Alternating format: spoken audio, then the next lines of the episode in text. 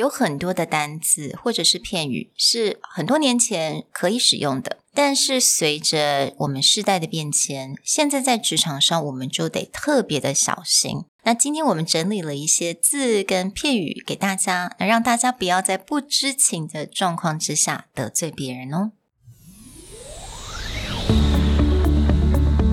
Hello，欢迎来到 Executive Plus 主管双语沟通力的 Podcast。我们希望带给大家最实用的沟通工具，包括了成功人士对全球市场的分享、职场英语的技能、跨文化沟通技巧与其他能帮助您成为出色领导者的工具。Hi, I'm Sherry, founder of Executive Plus. As a language trainer and certified coach, I've trained hundreds of managers from Fortune 500 companies such as Dior, Google, Deloitte, and Yahoo. And I'm Nick, Director of Communication Strategy at Presentality. I've helped startups raise millions of US dollars in funding and train the executives of publicly listed companies to present on the global stage. Welcome to the Executive Plus podcast, where you can take your communication and language skills from good to great. Hey, everybody, welcome back to the Executive Plus podcast. Today's episode, we want to talk about change. Quoting the Bob Dylan song, The times they are a changing. The way that we use language and use words has evolved over time, and a lot of terms have changed to become more inclusive, to be more politically correct. So today, we just want to go over a few things that you should watch out for when you're speaking, especially to Americans. 那在今天的单元，我们要比较注意的就是一些在职场上有可能会碰到的字或用法。如果要讲到 political correctness，你如果上网去查，去 Google 一下好了，你会看到大概上千的字都有。我们今天不会讲到那么多，但是我们今天会 focus 在三个 area。第一个就是 gender，gender neutral，而我们的性别。第二个就是我们要怎么样听起来更正面 ，so positive connotation。那最后呢，我们会来 focus 就是在 racial identity，也就是跟种族有关的字。Let's start with the idea of gender neutrality. Now, in English, a lot of times, if you've been learning English since you were young, you are given a lot of words that separate out genders. So, for example, a person who works on a plane may be a stewardess or a steward, denoting whether it's a male or a female. If you look at old British shows or old, you'll talk about a butler versus a maid. So we'll actually separate out a male and female role. Well, now we're starting to merge all of these, especially starting through the 1980s, 90s, and especially today, that we no longer have stewardess or steward, it's now just flight attendant or cabin crew. This is a gender neutral name. But there's also cases where, for so long through the education system, etc., certain genders were stereotyped to certain jobs. So, for example, you look at any book pre 1980, children's book, when you see doctor, it's almost always going to be a man. When you see nurse, it's almost always going to be a woman. Well, we of course know that these roles are interchangeable. Women are doctors, men are nurses, even up to the point where now it's like leading CEOs. You cannot always assume it's male anymore. A lot of women have come up to lead such large or important companies that now you have to be very careful do you assume a gender? 我相信，其实大概在二十多年前吧，在国外念书，那个时候还小的时候，我们通常讲到 CEO 或 Doctor，我们的 pronoun 马上就会用到 he at the time。But now, obviously, things has changed so much。所以这个时候，当我们在做一个 example 的时候，我们就要 constantly remind yourself you have to say she or he, or 有的时候很多人直接就用 she to represent upper management or doctor or CEO. If I am not sure about the gender of your boss, I might just be like, oh, your boss, does he or she do this? Or I may actually just use a completely gender neutral pronoun of they. Now, that has a whole nother connotation now that we get into people who are avoiding gender pronouns. Then they'll use something neutral. But very often, if you are not sure what the gender is of someone's boss or supervisor or something else, you can just be like, oh, do they think this is okay? Absolutely. And a lot of times when you're let's say you're dealing with this female, it's your client, but you're dealing with her a lot. Back in the days, a lot of people would assumed, oh, she's the assistant, she's a secretary. But now you really cannot do that you actually need to clarify that.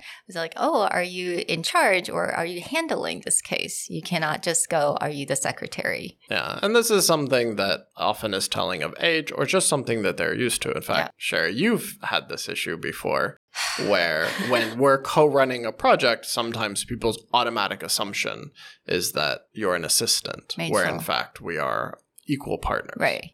很多人就会非常的 intuitively，right？他们就很直接会觉得说，哎，你是你是 assistant，你是 secretary 吗？But actually, no, I'm also running this project. So yeah, that's a little bit frustrating. But again, you want to avoid that when you're in a business situation. Right. So just always using something like clarifying yeah. he or she, or then, exactly. or again, just using a gender neutral pronoun like mm. they until someone corrects you. Mm about your boss do they approve of this idea and then they'd be like oh she approves of this yeah. idea so then now you know the right. gender or the way that they like to be referred to another place that this happens a lot in the workplace is when referring to someone's spouse yeah because right now is with same sex marriage increasing, a lot of people get into weird positions about using husband or wife. Using something like spouse a gender neutral word like spouse. Like, how is your spouse? Right? This could be husband, wife, and, and it doesn't really matter. We just know that it's the person that you're with. Yeah, and 如果你不确定对方是否已结婚，那我们就可以用 partner 或者是 better half. Like, how's your better half? How's your partner? Yeah, so better half we often use like with friends when we're just joking, but you can also put it that way as like, oh, how's your better half? Mm-hmm. Meaning like I'm talking to the person jokingly. Yeah, but this way you definitely don't have to go, oh, are you married yet? Right? 有的时候其实像这样的问题也是比较 sensitive、比较敏感一点。So 如果你想要 avoid 这些不必要的误会，那我们就直接问说，OK，how's、okay, your partner？或者是直接用 partner，不要用 spouse 也可以。 so, again, three basic levels of gender neutrality. One is the pronoun that you use to describe a position, so you're not stereotyping this is a male role or a female role. You can just say, Oh, how's your boss? Do they approve of this? And then wait for someone to correct you. Another one can just be use gender neutral job titles. Yeah. So it's not policeman, policewoman, it's just police officer. Yeah, even like actor nowadays, 我们以前会有 actress。 但其实现在你很少会看到 actress. It's mostly just actors. Right. And then when it comes to describing someone's husband, wife, boyfriend, girlfriend, partner, you can just use a basic word like, how's your partner? How's your spouse? Yeah. How's your better half? Mm. Let's get into the next section. When we utilize words to have a more positive connotation when it's usually to describe something negative or something that we consider to be problematic. Right. The most basic would be the idea of handicap. Handicap, whether someone is in a wheelchair, has some kind of physical handicap. Handicap got used as a word for a very long time to feel very negative. So, a lot of times people have changed the wording in order to have a more positive feeling. Currently, the advice is always you actually separate the person from the disability. Before, we would just use a single word to describe someone as handicapped or disabled. But now we actually separate these out. a person with disability because you want to separate out that the person they have their own personality they have their own skills they have their own thoughts and their disability are not necessarily connected so we'll say a person with disability and there are other terms that we can use in this category as well. For something that is very positive, a lot more positive, you can say able bodied, physically challenged, and differently abled. Right. So you also hear people say things like, I'm not handicapped, I'm handy capable. Mm. Right. So it's that positive split. Mm. The other word that has been replaced very strongly in the recent years is the idea of victim. So if someone is, for example, a rape victim, victim implies a certain mindset. So victim has now transformed to become survivor. Yeah, and I think recently we're also witnessing the trials of all the gymnasts speaking out against the sexual assault，我们会称为他们是 sexual assault survivors。 And the idea behind this is it's a mentality of victims is like that's something that happened to you and you can never get over. Yeah. But when we move to the word of survivor, it's the idea that you can become stronger even though you've had this horrific thing happen Yeah. to you. So as you said, like you have a lot of Olympians, you have a lot of famous athletes who are coming out and talking about their experience with their doctors and how they were ignored. But when you frame it as victim, it's that it happened to them and they're forever quote unquote damaged. But the reality is they are survivors. They are able to come together, be stronger, and make the world better because of their voice. Mm. So let's get to the last category, which is racial identity. Racial identity is something that's very difficult because it's constantly evolving. It is.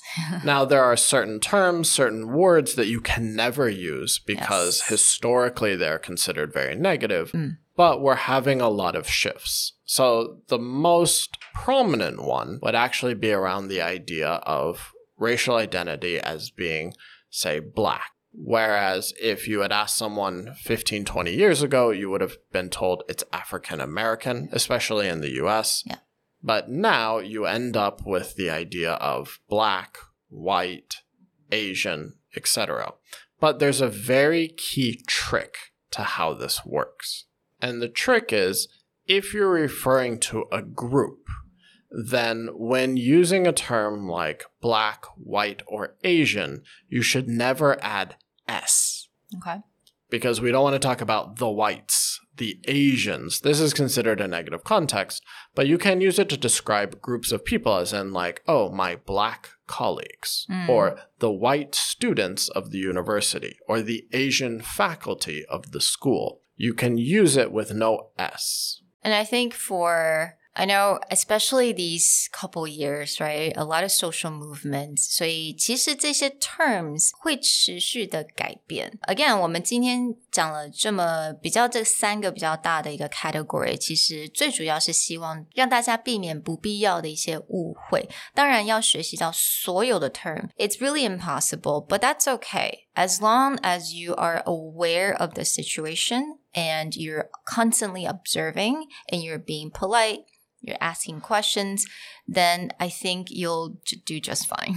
Yeah. So again, a lot of what we're talking about is just a neutrality. Yeah. It's that language has made it so that it's less stereotypical to certain mm-hmm. directions, and you're just trying to be more neutral, more centered on how you Right. talk about hmm. things.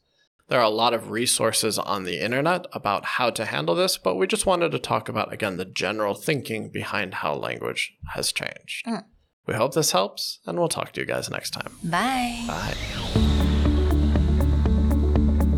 如果你喜欢我们的 Podcast，欢迎来追踪我们的主管英文 Executive Plus 的 Facebook。